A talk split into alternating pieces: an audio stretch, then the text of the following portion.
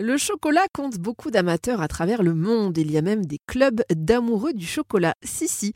Mais que sait-on vraiment à son sujet? Magali Paré, fondatrice de Miam Nutrition, plateforme éducative au service du mieux manger et qui délivre de précieux conseils culinaires et nutritionnels. Alors, en quelques mots, Magali, quel est le procédé de fabrication du chocolat? Concernant la culture du cacaoyer, il donne environ à peu près 80 cabosses hein, en une année. Et pour chacune d'entre elles, il y a à peu près 4 à 6 mois qui sont nécessaires pour mûrir.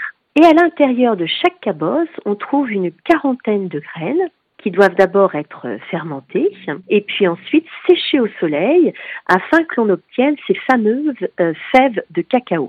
Et donc ce n'est qu'à partir de cette euh, étape hein, que l'on retrouve l'arôme de cacao.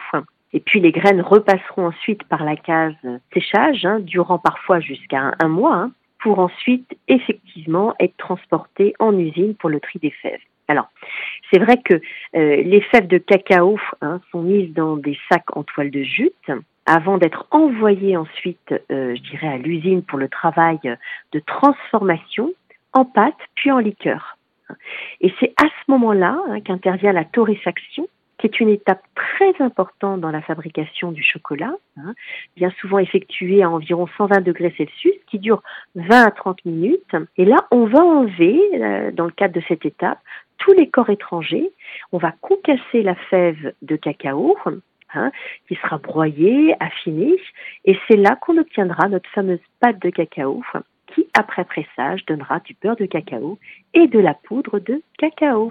Et saviez-vous qu'Alfred Hitchcock avait utilisé du chocolat pour remplacer le sang dans son film Psychose, lors notamment de la célèbre scène de la douche? Il trouvait que la consistance était bien meilleure que le ketchup.